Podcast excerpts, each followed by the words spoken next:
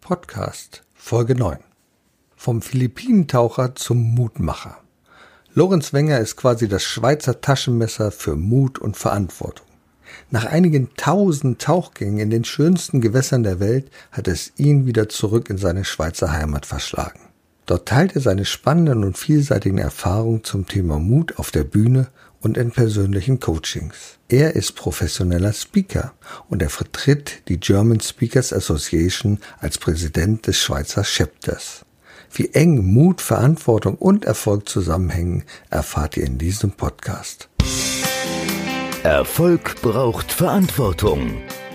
Der Podcast von und mit Udo Gast. Liebe Zuhörer, herzlich willkommen zum Podcast Erfolg braucht Verantwortung. Erfolg braucht aber nicht nur Verantwortung, sondern Erfolg braucht auch Mut. Ich habe hier einen Experten und es ist sogar ein Schweizer Experte, ein Schweizer Experte für Mut und der berichtet nicht nur über Mut, sondern Mut zur Veränderung. Das ist ja, was uns im Augenblick bei einer Corona-Situation besonders interessiert. Wie finden wir den Mut, etwas Neues anzupacken, mit der Herausforderung umzugehen. Lorenz Wenger ist bei mir. Herzlich willkommen, Lorenz. Ja, herzlich willkommen, Udo. Schön, dass ich hier sein darf. Vielen Dank für die Einladung. Ja, ja, hier sein dürfen. Ja, das ist ja alles virtuell. Wir sind ja weit voneinander entfernt. Dennoch auch wenn wir weit voneinander im Herzen äh, sind, wir verbunden miteinander. Denn wir beide haben ein ganzes Jahr miteinander verbracht als Mentees in der GSA, der German Speakers Association. Und das war eine wunderbare Zeit. Da durften wir uns näher kennenlernen mit vielen anderen wunderbaren Kollegen. Und da habe ich festgestellt, was für ein wunderbarer Mensch du bist und wie viel oh. du zu sagen und zu geben hast. Denn dein Thema ist Mut. Das ist richtig, ne? Das ist richtig, ja. Also vielen, vielen Dank, Udo, für die vielen Vorschusslorbeeren.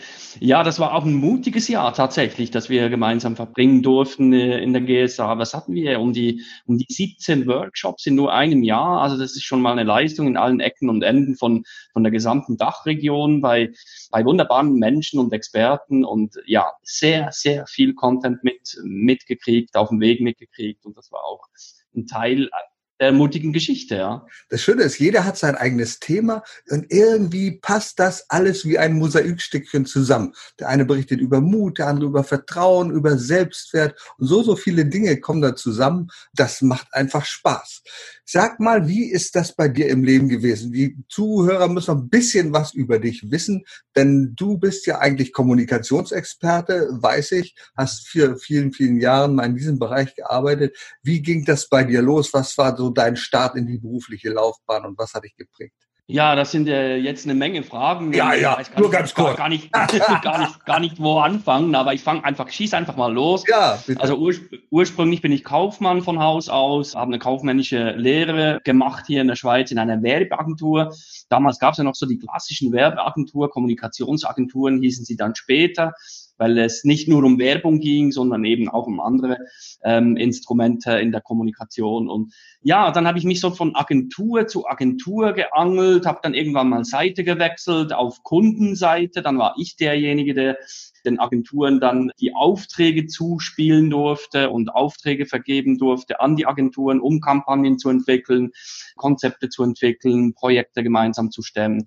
Ja, und ich hatte immer so, immer so eine Art Doppelleben dann unter Wasser, unter der Oberfläche das ist eigentlich dann meine Mutgeschichte und ich versuche ja diese beiden Themen, eben Kommunikation und Mut, auch immer beides zu verknüpfen, was eben auch Hand in Hand geht. Ja, wie sagen wir etwas? Wem sagen wir etwas? Was sagen wir? Was ist uns wirklich wichtig?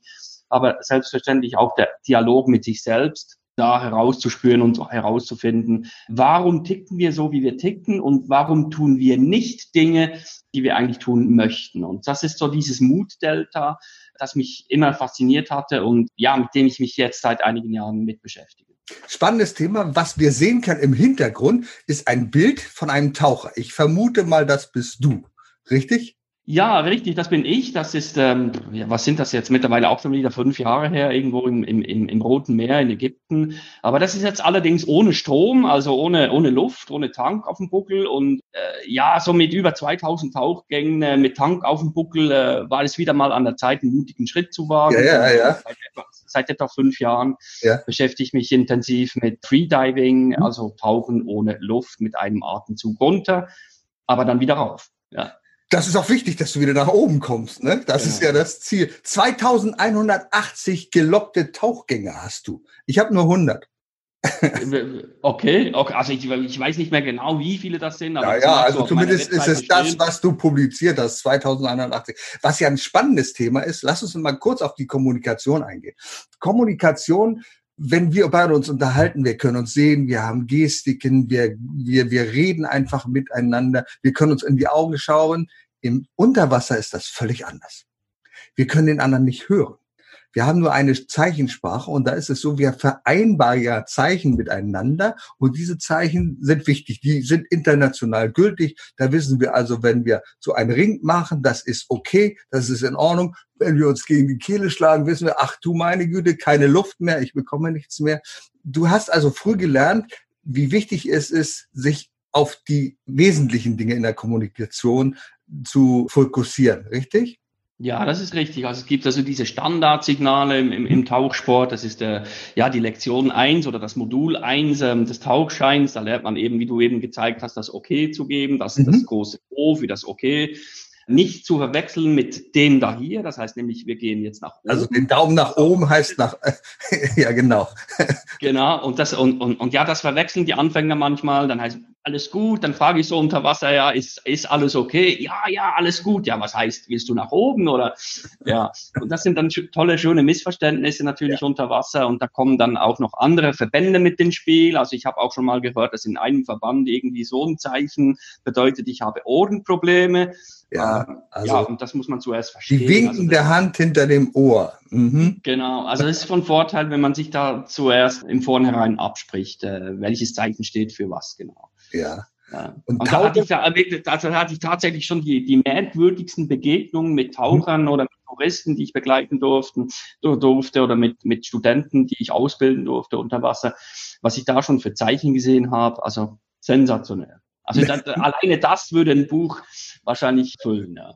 Naja, da kommen ja auch viele Kulturen zusammen und ich kann aus meiner Erfahrung sagen, es ist schon ein Unterschied, ob du mit Italienern, mit Russen, Ukrainern ja. oder Deutschen, Engländern tauchst. Hm, jeder hat da so seine bestimmten Eigenarten und der eine oder andere weiß gar nicht wertzuschätzen, was da unter Wasser eigentlich für Schätze sind und dass man die auch erhalten muss. Das ist schon manchmal eine relativ schwierige Angelegenheit. Aber Tauchen war etwas, was dich schon von jeher wohl fasziniert hat und auch dazu geführt hat, dass du dein Leben verändert hast, richtig? Ja, das ist absolut richtig. Also äh, das hat sehr früh angefangen, mit acht Jahren ungefähr hatte ich diese, ähm, diese, diese kleinen Konsolen, diese kleinen Computer, Spielcomputer-Konsolen, die es gab, mit diesen Knopfbatterien drin. Und ähm, da hatte ich so einen Dreiteiler und das war schon sehr, sehr revolutionär, einen Dreiteiler zu haben. Da gab es. Donkey Kong mit, mit zwei, also so zum Aufklappen okay. und ich hatte einen zum Aufklappen und dann waren so drei kleine Monitore. Und also diese, diese, diese, ja, ursprünglichen äh, Spielkonsolen und mhm. da konnte man boxen mit einem Tintenfisch, da konnte man ausweichen äh, von einer Harpune und ähm, Deep Diver hieß das, ja. Und das hat mich total fasziniert schon damals. Und dann äh, irgendwann vier Jahre später kam der Film The Big Blue von von Luc Besson mit Jean Reno in in in, in einer Hauptrolle. Und ja, die Geschichte ist ein bisschen cheesy, also könnte man heute nicht mehr ins Kino stellen, denke ich mal, aber einfach die Bilder und die Story trotzdem über diesen Taucher oder diese zwei Kontrahenten von Tauchern, von Freitauchern, das hat mich zutiefst berührt und inspiriert und das war eigentlich der Auslöser dann, äh, dass ich einfach dieses Tauchen und diese Freiheit unter Wasser und diese Stille unter Wasser, mhm. dass ich das immer so eine Sehnsucht entwickelt hatte, dass ich dann aber trotzdem 23 Jahre alt werden musste, um das tatsächlich selber erleben zu dürfen. Und mit dem ersten Atemzug unter Wasser mit 23 auf meiner Reise durch Mittel, Mittelamerika wusste ich, das ist mein Ding. Da fühle ich mich wohl, da fühle ich mich wie ein Fisch im Wasser. Und ja, dann hat sich das so ergeben und war dann Tauchlehrer in Ägypten drei Jahre, hat ein eigenes Tauchresort auf den Philippinen, aber dazwischen liegen natürlich Jahre dann. Ja, aber der Auslöser, der Auslöser dazu war ein ganz anderer. Da gab es eine schwierige Situation, das ist nicht ganz klar, was das war, aber die hat dich dazu gebracht, dass du sagst, ich will mein Leben ändern, ich will ganz was anderes machen, richtig? Ja, genau. Also mit 25 Jahren, das war ja zwei Jahre nach meinen ersten Taucherfahrungen in, in Mittelamerika. Ja, da starb mein Vater in den fünf Wochen. Mhm. Und ähm, das hat mich natürlich auch ja geprägt. Und das ist natürlich ein Riesenverlust und ein Vakuum. Äh, mit 25 bist du gerade mal so erwachsen, hast zwar noch Flausen im Kopf, du bist eigentlich selbstständig, du brauchst eigentlich keinen Vater mehr. Und trotzdem, du bist auch noch zu jung, um wirklich ja, ohne Vateridol oder ohne väterliches Vorbild da weit zu wursteln, sage ich mal. Ja, mit 25 Jahren ist man noch so ein bisschen revolutionär unterwegs und, und, und hat noch Träume und äh, ja, die habe ich immer noch. Aber ähm, nee, und das war für mich so der Moment, okay, jetzt packst du deinen Koffer und kündigst deinen Job und ja, das mit Beziehung, Beziehung ging dann auch in die Brüche nach sechs, sieben Jahren. Das heißt, so alles war so Hand in Hand verzahnt und dann ja, bin ich nach Ägypten.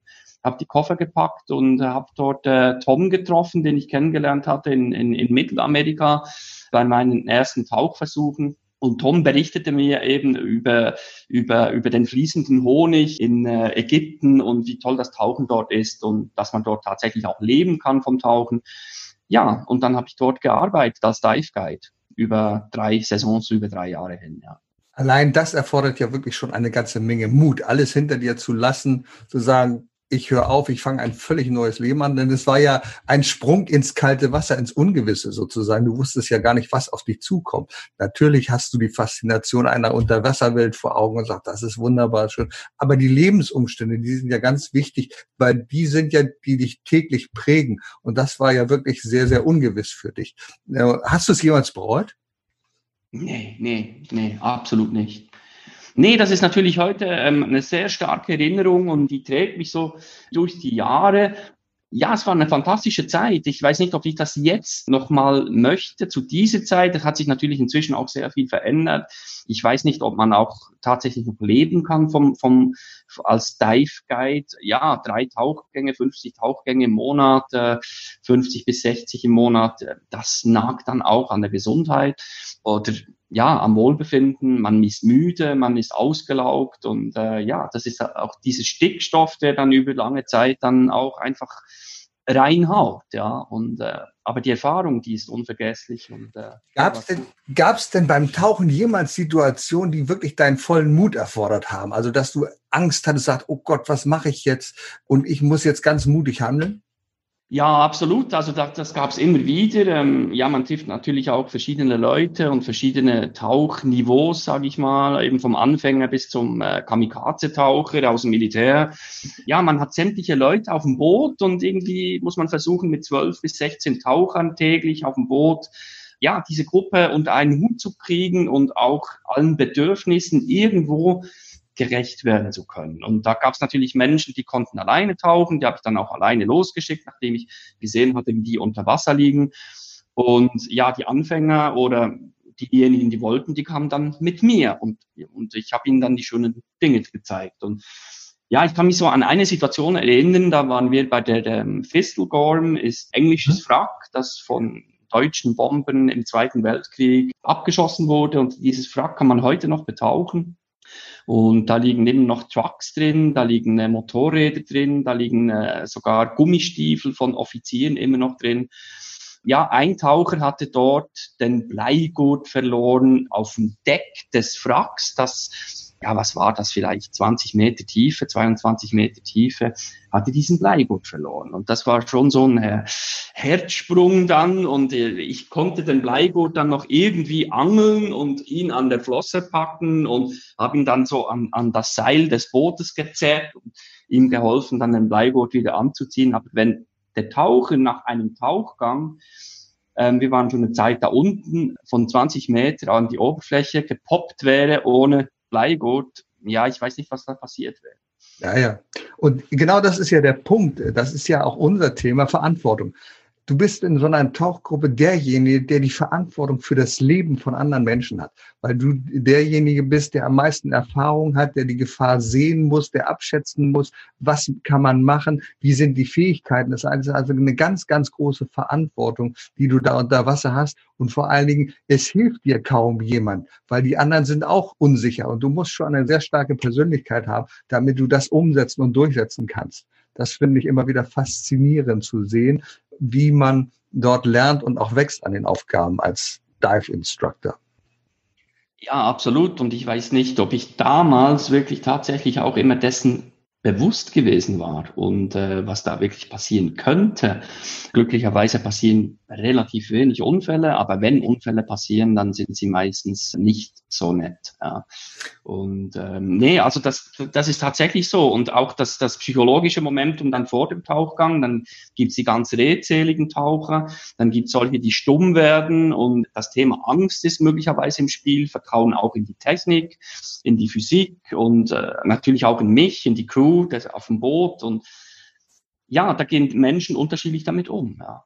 Naja, es gibt ja auch einige ähm, Fehlinformationen, gerade über die Gefährlichkeit unter Wasser. Also das, was Tiere angeht, Haie beispielsweise. Ich bin auch schon mit Haien getaucht und immer wieder, wenn man diese Filme sieht, der weiße Hai war ja der Start für das Angstszenario um Haie allgemein. Neulich habe ich wieder einen Film gesehen, der war gut von der Kameraeinstellung The Reef, Schwimmen um dein Leben. Auch da geht es immer wieder darum, blutrünstige Monster zu zeigen und das ist nicht so. Also ich habe noch nie einen Hai Unfall gehabt? Hast du schon mal einen Unfall mit einem Hai gehabt? Oder was nee, nee, nee, es gab schon Situationen, äh, also da ist das Herz dann schon ein bisschen äh, ins Klopfen gekommen, äh, wenn sie dann zu, zu kreisen beginnen. Und die ja, die Kreise sind ja neugierig. Das ist ja wie mit die Hunden. Die Kreise werden immer etwas enger. Und, ah, so. Also Kolosse und ähm, ja, das ist schon äh, Adrenalin, sag ich mal. Welche, Hai, welche Haie hast du da äh, kennengelernt? Also bei mir waren es diese Longimanus, diese weißspitzen Hochseehaie, die sind ja nicht ganz ungefährlich. Die werden zwar nicht so ganz groß, aber wenn der so ein Tier mit zwei Meter, zwei Meter fünfzig vor dir ist, dann ist das schon sehr beeindruckend. Ne? Ja, ja, habe ich auch schon gesehen, auch ja. im Einzel, als Einzelgänger und ja, die sind schon bullig und äh, potenziell gefährlichen Menschen, ja. Mhm. Potenziell. Also die ja. Betonung ist wirklich auf potenziell. Also muss wirklich eine Reihe von Zufällen passieren, dass da ein Unfall passiert. Ja. Aber neugierig sind sie allemal und ja, also auch das, stärker. Das haben sie mit uns Menschen gemeinsam. Bloß nicht, sie können nicht so gut kommunizieren und kommunizieren ist ein weiteres Stichwort. Du bist ja Kommunikationsexperte und das gehört auch dazu, wenn du zum Beispiel auf einem Boot 16 Menschen dazu motivieren wirst, nach einem ermüdenden Tauchgang zu sagen, so Jungs, Mädels, jetzt geht's nochmal weiter. Da sind schon alle Fähigkeiten der Kommunikation gefragt, oder? Ja, absolut, absolut. Und da erinnere ich mich an eine Episode, also da war wirklich Wellengang und die Leute haben wirklich Farbe gewechselt. Da, da, waren bleiche Menschen auf dem Boot und ja, wir hatten schon zwei Tauchgänge auf dem Buckel und irgendwie war die Botschaft an mich einfach nur weg von diesem Boot und wir hatten noch vier Stunden vor uns und die Wellen haben zugenommen und das schaukelte und das schaukelte und aber der Captain war wirklich einer der besten, den wir hatten. Ja, wo willst du hin? Und dann auf einmal hatte ich die Idee, ja, wir können nur nach unten. Und ich wusste, da hat es irgendwo eine Bucht unterwegs und dann sind wir zu dieser Bucht und irgendwie habe ich es geschafft, die 16 Menschen dann zu motivieren, trotzdem ins Wasser zu springen. Und unter Wasser war dann tatsächlich Ruhe, Frieden, nichts mehr zu spüren von irgendwelchem Wind oder Wellen, keine Strömung, einfach total friedlich und ruhig. Und das ist auch so eine Metapher heute, die ich auch in meinen Vorträgen bringe. Manchmal liegt die gewünschte Veränderung direkt unter uns. Aber wir müssen eben diesen Mut haben, diesen ersten Schritt ins Wasser zu wagen. Und das war so die Lehre für mich damals in dieser Situation, ja. Klar, Kommunikation ist da ein Teil davon und äh, ich hatte Spaß dran, das kam vielleicht rüber. Die Leute wollten nur weg vom Boot und ja, das war die Lösung. Aber äh, das ist ja genau der Punkt, den du jetzt ansprichst. Den finde ich so entscheidend. Mal unter die Wasseroberfläche zu tauchen, zu sehen, was ist da drunter und festzustellen, boah, hier ist Ruhe, hier ist Frieden. Und das ist ja genau das, was ich auch immer wieder erlebt habe. Du fährst mit einem Boot, da muss gar nicht viel Seegang sein, aber das schaukelt hin und her. Und du denkst, ach du meine Güte, mir ist schlecht, wie kann das jetzt sein? Dann tauchst du ins Wasser ab, auf einmal Ruhe.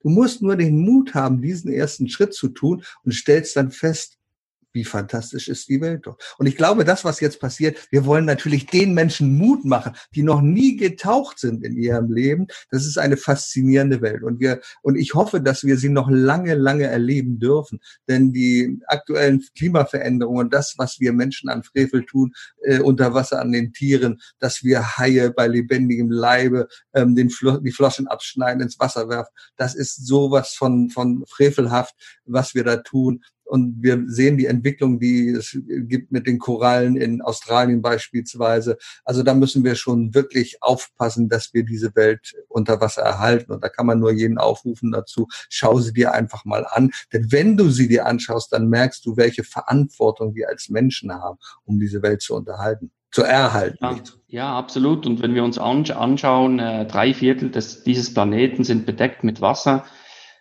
Ja, also das ist äh, eine beeindruckende Zahl und wir sollten Sorge tragen zu diesen Schätzen, äh, die wir vielleicht nicht sehen können, aber die unter dieser Oberfläche stecken und schlummern.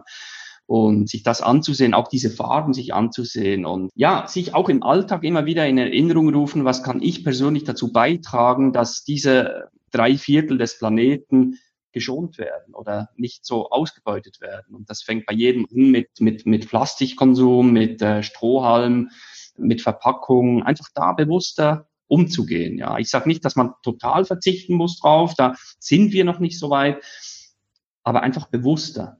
Ich glaube, es geht hier auch um, es geht hier um die Verantwortung des Einzelnen. Nicht? Wo werfe ich meine Kippe hin? Wohin mit dem Plastikbecher, mit der Plastiktüte, die ich in der Hand habe? Dafür gibt es Müllsammelcontainer. Und wenn wir das, diese kleine Verantwortung jeder für uns äh, wahrnehmen, dann wird schon vieles besser werden. Ähm, für mich war der faszinierendste Tauchgang auf den Philippinen. Das ist ja ein Ort, wo du dich sehr gut auskannst. Das war mein hundertster Tauchgang und ich durfte Walhaie sehen. Und wenn diejenigen, die noch nie von Walhaien gehört haben, denken, ach du meine Güte, das sind ganz große, gefährliche Tiere. Das sind ganz große, aber völlig, völlig ungefährliche Tiere. Die ernähren sich, ernähren sich nämlich von Krill und Plankton. Und das ist so faszinierend zu sehen, wie so ein großer Koloss an dir vorbeigleitet der kann durchaus 14 Meter lang werden. Also die, die ich gesehen habe, waren vielleicht acht bis zehn Meter lang. Das ist so faszinierend, das zu erleben. Und die Philippinen haben auch dich fasziniert, denn du bist ja mit deiner ganzen Familie dahin, richtig? Ja, das ist richtig. Also damals war es noch die ganze Familie. Also Short Story ist, äh, wir sind da zu dritt hin und zu viert wieder zurück. Und das Ganze dauerte drei Jahre. Also wir waren zwei, ja, knapp drei Jahre ähm, hatten wir ein eigenes Tauchresort aufgebaut und konnten das danach auch wieder verkaufen und sind wieder zurück in die Schweiz übersiedelt, weil eben die Tochter zur Welt kam. Und der Ältere war fünf dann, da war Einschulung dann auch ein Thema. Das waren so die Hauptgründe, warum wir zurückkamen und das Ganze verkaufen konnten. Das war auch ein Angebot, das wir auch ja wahrgenommen hatten, weil wir nicht wussten, ja, wann kommt das nächste ja, Kaufangebot. Und äh, ja, das war eine fantastische Zeit, äh, das auch alles aufbauen zu können, auch von meinen Kommunikationsfähigkeiten, also Marketing-Know-how ähm, da wirklich zuschlagen zu können, Verkaufskanäle aufzubauen. Und das war wirklich auch fantastisch, total anders als im Roten Meer, viel ruhiger und friedlicher und ja, eben mit Wahlheit. Und nachdem du zurückgekehrt bist, hast du ja ganz, ganz viele deiner Erfahrungen mitgenommen. Hast die mitgenommen und in ein neues Business umgewandelt. Du hast dich selbstständig gemacht und bist jetzt einer der erfolgreichsten Speaker, Trainer, Coaches in der Schweiz, der sich mit diesem Thema Mut auseinandersetzt. Was sind da, du hast zum Beispiel zwei Vorträge, in denen es auch um, um Mut geht und auch im Mut in Unternehmen, es umzusetzen. Worum geht es da? Ja, Mut ist ja ein sehr, sehr vielschichtiger Begriff und wie mit allen Werten und Tugenden, jeder mag für sich selber ganz persönlich und individuell entscheiden, was Mut für ihn bedeutet. Mut bedeutet für mich persönlich etwas zu tun, trotz Widerstand. Und dieser Widerstand kann äußere Natur sein, kann aber auch innerlich sein. Also wenn ich etwas tun möchte und irgendetwas hält mich zurück, ist die Frage, ja, was genau hält mich zurück? Ist das, ist das meine innere Stimme? Ist das etwas Äußeres? Sind das irgendwelche finanziellen äh, Dinge, sind das zeitliche Dinge, sind das andere Menschen, sind das Strukturen, aber da genau hinzusehen, wo die Sehnsucht liegt, im privaten, aber im Business-Kontext geht es auch um Sinn. Also was ist der Sinn des Unternehmens? Was ist das übergeordnete Ziel? Was ist die Vision? Was ist die Mission des Unternehmens? Und da werden ganz bestimmt irgendwann mal Widerstände kommen. Die Frage ist, wie äußern sie sich und welche sind es genau? Und diese Widerstände zu identifizieren und zu überwinden, das genau erfordert Mut. Und Mut geht auch nicht ohne Entscheid. Es braucht einen klaren Entscheid, das zu tun, trotz eben diesen Widerständen. Ich stelle immer wieder fest, dass Unternehmen gegründet werden von jungen Menschen, denen man irgendwo im Internet verspricht, ach, wenn du die richtigen Kanäle hast, dann wird das schon alles. Ich habe 4.587 Euro an einem Tag gemacht mit nur einer einzigen Mail und dann glauben Leute so etwas. Ich denke immer wieder, das kann nicht funktionieren. A, muss das Produkt vernünftig sein, was du hast, und deine innere Einstellung, deine Werte müssen dazu passen. Und nicht nur beim Unternehmen, sondern bei dir selber fängt es ja an. Ich weiß, du hast eine Werteliste und das finde ich so beeindruckend. Du hast gesagt, du sagst deinen Zuhörern, was sind deine Werte? Und zu einem deiner Werte gehört Verantwortung, es gehört Mut dazu, es gehört Leidenschaft dazu, Neugier vor allem. Neugier, das hast du bewiesen, unter Wasser immer wieder Neues ähm, zu erkunden, dankbar zu sein. Das ist auch etwas, was ich immer wieder als sehr, sehr wichtig finde. Selbstbestimmung und Vertrauen und Loyalität, das sind deine Werte, die du hast. Und wenn man so ein, ein Strauß von positiven Werten hat, dann kann es ja eigentlich nur positiv werden. Ich glaube, deine Zuschauer, die müssen doch an den Lippen hängen, wenn du sprichst. Ja, das kann ich nicht beurteilen. Das äh, ist natürlich, wäre natürlich sehr, sehr wünschenswert und schön. Und, und, und die Frage ist ja, wen interessiert es und wen bringt es was? Ja, also da scheinst du sehr gut recherchiert zu haben. Das sind tatsächlich meine Werte. Einen wichtigen wurde nicht genannt und das ist Freiheit und Selbstbestimmung. Mhm. Und, ähm, ich musste ja noch was für dich lassen, Lorenz, das ist doch ganz klar. und Freiheit und Selbstbestimmung, ja, was bedeutet das denn nun genau? Und auch hier wieder sehr individuell, das mag jeder für sich selbst entscheiden. Das war für mich auch einer der Gründe, warum ich in die Selbstständigkeit mhm. wollte, unbedingt. Ich wollte selbstbestimmt mein Leben gestalten, selbstbestimmt meine, meine Zeit einteilen, meinen Tag bestimmen. Die Frage ist jetzt, ja, bin ich das? Irgendwann kommen Kunden, irgendwann kommen Strukturen, äh, man hat Verpflichtungen, eben Verantwortung ist ein Thema. Ja, ist das jetzt noch frei? Und wie viel Freiheit können wir ertragen? Das finde ich auch eine spannende Frage, ja. Ja, das sind, sind tatsächlich diese Werte, aber ich glaube, Neugier ist äh, bei mir chronisch und äh, nicht heilbar. Äh, mich interessiert sozusagen nicht, nicht alles, das stimmt nicht, aber ja, mich interessiert sehr, sehr viel und mich begeistert auch ziemlich schnell viel und diese Begeisterung für etwas, das möchte ich auch den Leuten mit auf den Weg geben. Und ich glaube, Neugier ist auch, sind so die PS des Mutes. Also eben hinter, hinter dem Horizont zu sehen, was da genau passiert und ob man da tatsächlich die Welt runterfällt ins All oder ähm, über den Tellerrand zu blicken. Was passiert da? Ja. Das du machst ja, spannend. Du machst ja auch immer wieder neue Dinge für andere erlebbar. Also ich weiß, am Anfang des Jahres, war Anfang des Jahres, da warst du dort, wo es richtig kalt ist. Erzähl mal von diesem Abenteuer, das du dort gemacht hast. Da habe ich auf Facebook was gesehen, habe ich gedacht, oh Gott, oh Gott, oh Gott, oh Gott, da springt er ins kalte Wasser. Das hatte man gerade bisschen über null Grad. Was ist da passiert? Ja, was ist da passiert? Genau, sehr gute Frage. Nee, ich, ich, ich dusche jeden Morgen seit was sind das, 15, 15 Jahren, 20 Jahren. Also Jeden du bist erst seit 15, 20 Jahren, kann man so sagen. genau, genau. Jeden Morgen dusche ich kalt, ja. ja. Und das ist ein Ritual. Ich brauche das mittlerweile, ist auch Gewöhnungssache natürlich. Äh, viele Leute denken, ah, geht, nee, kann ich nie. Wenn ich nicht kalt dusche am Morgen, das ist wie Kaffee für viele, ähm, dann komme ich nicht in die Gänge. Ja. Also das regt auch die Durchblutung an. Ich finde das ganz cool. Ja, und äh, meine Frau ist da äh, sogenannte Wim Hof Instruktorin und da war ich so Mitläufer und als sie diese Seminare, die ersten durchgeführt hatte. Macht, was macht ist das? Erklär uns ganz kurz, was ist Wim Hof? Ja, Wim Hof ist dieser Holländer, dieser verrückte Holländer, der sich eine Stunde lang ins Eiswasser setzt. Okay. Mhm. Und der Schritt von mir, von der kalten Dusche morgens zum Eisbad hin, der war ja nicht mehr wirklich so weit. Mhm. Also mittlerweile muss ich sagen, Eisbad ist sogar noch einfacher als die prickelnde Dusche ähm, morgens kalt zu nehmen. Und ja, was ist da passiert? Ich wollte immer schon mal die Nordlichter sehen. Das war auf meiner Bucketlist. Und ein Kollege von mir hat eine Agentur und dann haben wir gesagt, okay, lass uns da was gemeinsam machen. Mut, Norwegen, das passt sehr gut zusammen. Norwegen war auch der, die Basis von vielen mutigen Menschen, von vielen mutigen Expeditionen zum Nordpol hin und so weiter. Ja, und jetzt äh, mittlerweile kündigen wir die dritte Reise an nach Tromsø, um die Nordlichter zu sehen, über Mut zu sprechen, über sich intensiv mit dem Thema Mut auseinanderzusetzen und Veränderung, mit persönlicher Veränderung, was das für jeden auch immer bedeuten mag. Und um das Ganze noch greifbar zu machen, gehen wir eben ins kalte Wasser. Diese Überwindung, und das ist gar nicht so schwer, das hat sehr viel mit Fokus zu tun, hat mit einem Entscheid zu tun und hat mit Atmung zu tun. Und wenn du richtig atmest, dich entscheidest, fokussiert in dieses kalte Wasser gehst, dann kriegt das jeder hin.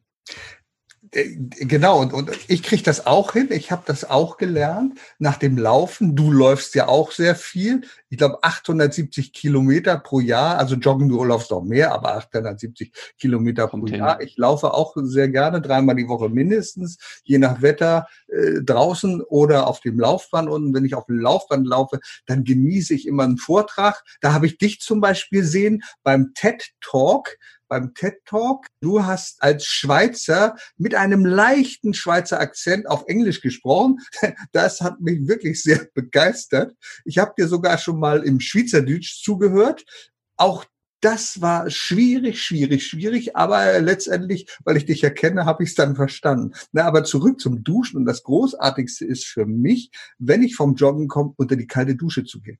Das ist so fantastisch, das ist so erfrischend. Allerdings hat es auch einen Nachteil, du schwitzt wie irre danach, wenn du kalt geduscht hast. Aber das ist schön. Aber das sind einige der Sachen, die du wahrscheinlich sehr gerne machst. Ne? Ja, es ist äh, ein Energizer, ja. Also, also mittlerweile, ich, ich denke da gar nicht mehr drüber nach. Die kalte Dusche, die gehört, gehört einfach zum Aufstehen mit dazu und, und dann kommt trotzdem noch der Kaffee. Ja. Das du bist ja auch nicht, auch du bist, ja, Kaffee, also Kaffee habe ich, ich habe das mal alles nachgerechnet. Weißt du, ich habe ja mal früher ähm, Wirtschaftssozialwissenschaften mit, gemacht mit empirischer Sozialforschung. Also 3,8 Tassen Kaffee trinkst du pro Tag, weil du hast ja angegeben 1408, äh, 400 sind es im Jahr, 3,8 Tassen. Du hast eine bei dir. Ich habe auch eine. Bei mir sind es mittlerweile, glaube ich, etwas mehr als 3,8 Tassen. Aber das ist ja auch bedingt dadurch, dass wir ein Unternehmen haben, das mit Kaffee handelt.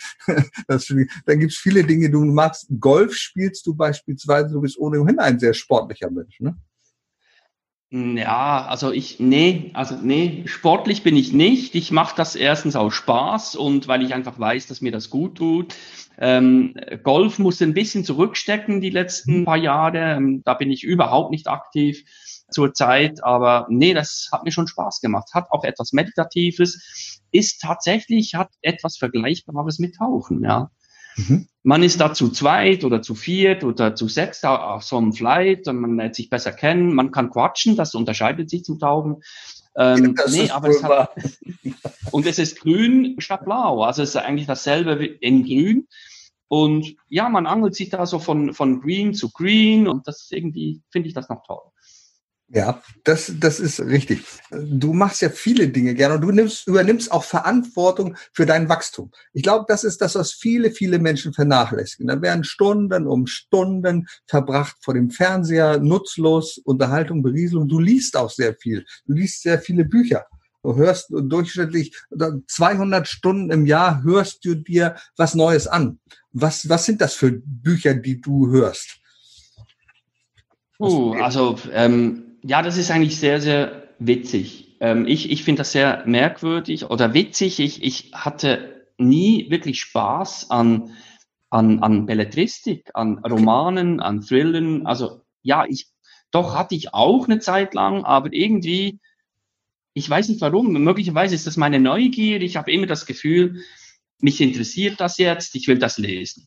Meistens lese ich Sachbücher, Fachbücher äh, über irgendwelche Management-Themen, über Veränderungen, über, über, über Change, über Organisation, über Innovation. Zurzeit, das habe ich gestern gekriegt, zum Geburtstag ah, nachträglich von Frank, ähm, von Frank Thelen, ein bisschen in die Glaskugel zu, zu schauen, was da die Techies meinen zur Zukunft. Ja, ja. ja, das sind so Themen, die mich interessieren und die last but not least auch mit meinem Job zu tun haben. Ja, eben Mut zur Veränderung, Change, Wandel.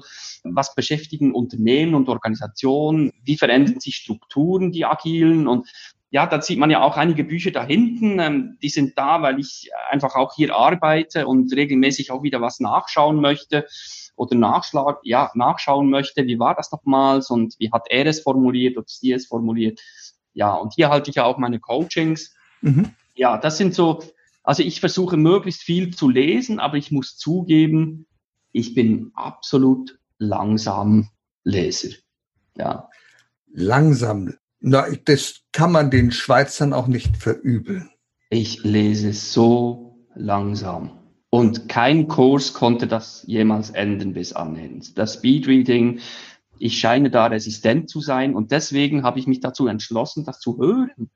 Weil beim Hören kann man joggen gleichzeitig oder äh, unterwegs sein im Zug oder und dann kann man das hören und man kann die Geschwindigkeit verstellen auf ja mittlerweile bin ich auf 2,25, 2,5 je nach Stimme im Englischen noch nicht so. Im Englischen sind es 1,5, 1,75 Geschwindigkeit.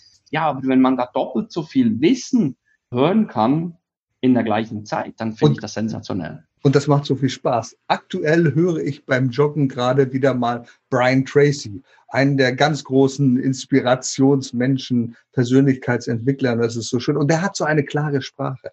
Der spricht so wunderbar und relativ akzentfrei. Es gibt ja einige andere Texaner oder so, wenn du denen zuhörst, oder auch Anthony Robbins, der sehr, sehr schnell spricht dann ist es schwierig. Aber Brian Tracy ist gut, überlegt, wunderbar strukturiert. Da macht es einfach Spaß zuzuhören. Ja, das sind so viele Dinge, die du. Was, was hörst du, Brian Tracy? Bei Brian Nicht Laben machen. Ja, ja, ach, der hat ja Eat That Frog und ach, verschiedene Dinge. Also das ist im Moment so ein Kompendium, das über 21 Stunden geht. The best of. Ja, es ist immer wieder, er, er spricht selbst. Er hat ja die, ich glaube, alle seiner Bücher selbst eingesprochen, was ich immer sehr überzeugend finde. Nun, weil er auch eine gute Stimme hat. Aber es gibt ja einige, da leidet dann wirklich das Sachbuch darunter im Hörbuch, dass die Stimme grausam ist. Ach, das, ja, das ja. Ich habe so meine Lieblingssprecher. Dietmar Wunder ist einer mit einer sehr, sehr sonoren Stimme, der kann fast jeden Text sprechen und du hörst ihm gerne zu. Aber nichts ist schlimmer. Ich stelle mir vor, wenn so eine Verena Tod äh, beispielsweise so ein Hörbuch vorliest, dann weiß ich nicht, ob ich das bis zum Schluss hören wollte. Ja, aber siehst du, 21 Stunden, also wenn du das jetzt in doppelter Geschwindigkeit hörst, dann sind das nicht mal elf Stunden. Und ist, ja, dann kannst du den Also das ist eine gute Anregung, das sollten alle Zuhörer mitnehmen. Das habe ich noch niemals ausprobiert. Ja, warum denn nicht? Und auf deinem Handy kannst du es ja einstellen. Du kannst sagen, okay, ich fange mal an mit 1,2 oder so. Das ist ja prima. Ja, ja, Und man gewöhnt sich sehr, sehr schnell dran, tatsächlich, ja. Ja. Es gibt ja Dinge, die du nicht magst. Du magst zum Beispiel keine Veränderungsverweigerer. Also Leute, die sagen, nein, das bleibt alles so, wie es ist. Das haben wir immer so gemacht. Da wollen wir keine Experimente machen, wie Konrad Adenauer gesagt hat. Keine Experimente. Du magst auch keine Neinsager und Dummschwätzer. Da gibt es schon viele, viele Dinge, die dir ein bisschen fremd sind. Also du möchtest dich immer weiterentwickeln neue Menschen kennengelernt. Und es gibt ja einige, die sind immer in ihrer Komfortzone, die sagen, ja, das habe ich immer so gemacht und ich brauche diese Sicherheit, ich weiß nicht, worum es geht. Was würdest du denen zurufen und sagen, nehmt doch mal den Mut. Was können die von dir lernen? Nee, also eben veränderungsresistente Menschen, die wird es wahrscheinlich immer geben, obschon ich persönlich das Gefühl habe, dass die vom Aussterben bedroht sind, weil einfach Veränderung zum Leben gehört. Und möglicherweise ist es nicht mal Veränderung, es ist einfach Entwicklung. Ob Entwicklung oder Veränderung und in welchem Bereich, auch hier wieder mag das jeder für sich selber entscheiden, aber also für Gespräche mit solchen Menschen stehe ich nicht zur Verfügung. Also das ist äh, irgendwie, äh, wenn es Sie interessiert, sehr, sehr gerne aber ich mag nicht irgendwelche Leute bekehren oder ich mag da auch nicht missionieren. Nee, mag ich nicht. Also das sind einfach Menschen, die möglicherweise auch nicht zu mir, zu mir passen. Mhm. Und das ist okay so. Also die sollen ihren Kram machen und ihre, ihr Dienst nach Vorschrift und jeden Tag dasselbe ist nicht meine Welt, interessiert mich nicht und ist okay, ja. Ja, ich glaube, das erleben wir beide ja auch immer wieder im Coaching. Da kommen Menschen zu uns und sagen, ja, Sie sind doch der Experte, sagen Sie mal, machen Sie mal, machen Sie mal. Erzählen Sie mir mal, wie es geht, aber ich will mich nicht verändern. Und ich glaube, das ist immer der erste Schritt. Ich sage den Menschen, die zu mir kommen, also das erste und allerwichtigste ist zu erkennen, du hast Verantwortung für dich, für dein Leben. Du musst etwas tun. Ich kann nichts tun. Das ist wie beim Physiotherapeuten. Wenn meine Mutter beispielsweise zum Physiotherapeuten zur Massage geht und sagt, dann legt sie sich hin und sagt, machen Sie mal. Und dann sagt sie, nee, nee, dafür sind wir nicht hier. Ich kann Ihnen helfen, sich zu bewegen. Sie müssen das tun. Und ich glaube, das ist das größte Schwierigkeit für Menschen zu erkennen, ich muss etwas tun. Denn du gibst ja lediglich die Impulse.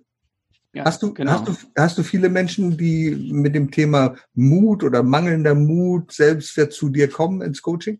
Ja, also im Einzelcoaching, ja, ganz bestimmt, ja. Also das sind immer wieder Themen, eben, ähm, soll ich mich selbstständig machen? Soll ich das Jobangebot annehmen? Soll ich kündigen? Auch banale Dinge wie, soll ich die Wohnung wechseln oder stimmt das eigentlich noch mit meiner Beziehung oder einfach Veränderung ähm, ist ja für viele Menschen auch ein Wunsch. Veränderung oder Entwicklung. Ja, was ist der nächste Schritt? Und da dann in die Tiefe zu gehen mit den Menschen, das, das macht mir unglaublich Spaß. Und eben, da arbeite ich auch sehr, sehr gerne mit Werten, mit Wertestrukturen. Welche sind deine Werte? Was bringt dich auf, aufgrund was tust du das, was du tust? Aufgrund was tust du Dinge nicht, die du nicht tust? Und da wirklich genau hinzusehen, hinzuschauen, was sind deine Motive, deine inneren Werte, was treibt dich an, was begeistert dich. Und daran zu arbeiten, das öffnet vielen Menschen dann tatsächlich die Augen und, ah, stimmt, hätte ich nicht gedacht. Muss ich mal hinschauen. Die größere Herausforderung sind ja nicht nur Einzelpersonen, sondern die größere Herausforderung sind ja Unternehmen. Du begleitest ja auch Unternehmen, soweit ich weiß, in diesen Veränderungsprozessen, in diesen Mutprozessen. Was sind da für dich die größten Stolpersteine, die Unternehmer immer wieder vor sich haben, wenn sie über Change nachdenken, über Veränderung, über das, was man vielleicht neu lernen, mach, lernen kann? du sagst ja, Veränderung ist das eine. Ich kann es als Veränderung sehen. Ich kann es aber auch als Entwicklung sehen. Und dann ist die Sichtweise eine ganz andere. Was erlebst du ja. da?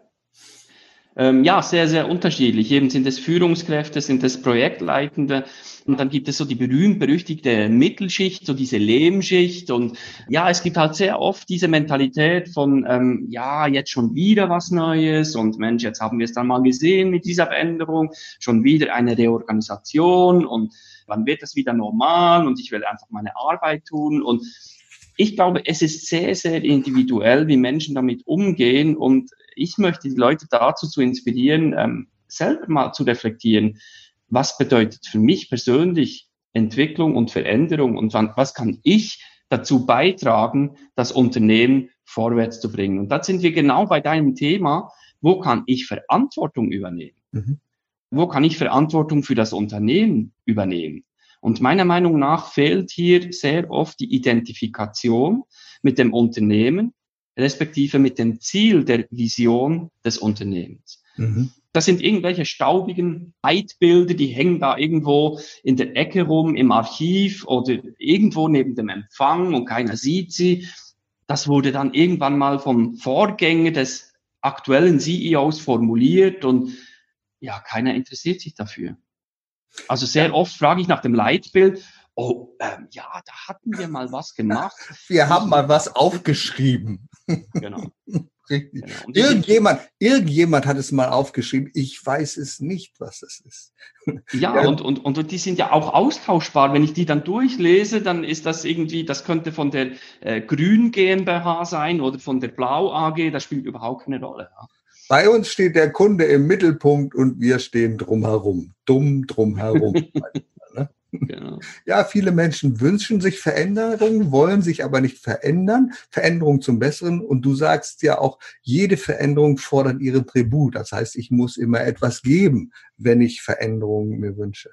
Vielleicht noch mal so ganz zum Schluss, lieber Lorenz, in Bezug auf Mutveränderung? Was sind so deine Visionen für die nächste Zeit, für die nächsten Jahre, jetzt auch angesichts der Krise, in der wir uns befinden? Was möchtest du noch an Zielen erreichen? Und vielleicht, was möchtest du noch Menschen mitgeben, die noch nicht so genau wissen, soll ich mich verändern? Darf ich den Mut haben? Ja, spannende Frage. Ich wünsche mir eine Welt, in der jeder an seinem Mut arbeitet und diese persönliche Mut in die Welt rausträgt. Und das fängt meiner Meinung nach damit an, hinzusehen, wo liegen meine innersten Werte, Motive, Wünsche, Sehnsüchte, und zwar meine und nicht diejenigen, die ich inhaliert hatte oder in meinem Umfeld sind, die mich geprägt hatten. Wirklich in sich zu gehen und zu, zu schauen, was bewegt mich eigentlich, was begeistert mich noch, wo will ich hin? Und ich glaube, da hätten wir viel, viel effizientere Unternehmen, begeisterte Unternehmen und Unternehmer und begeisterte Mitarbeitende. Und das würde ich mir wünschen für die Zukunft. Und wenn ich es schaffe, diese Welt nur ein Prozent mutiger zu machen mit all diesen Menschen, die mithelfen, dann würde ich mich sehr, sehr freuen, äh, wenn du mit dabei bist. Lieber Lorenz, ganz, ganz herzlichen Dank für diese inspirierenden Geschichten, für diesen sehr wunderbaren Talk, den wir gerade gehabt haben. Er hat doch eine ganze Menge Anregungen, Ideen und Inspiration für die Zuhörer hinterlassen. Sei einfach mutiger, tu etwas, wenn du dich verändern willst und du musst etwas an dir tun. Ganz herzlichen Dank, lieber Lorenz. Vielen Dank, Udo. Erfolg braucht Verantwortung. Der Podcast von und mit Udo Gast.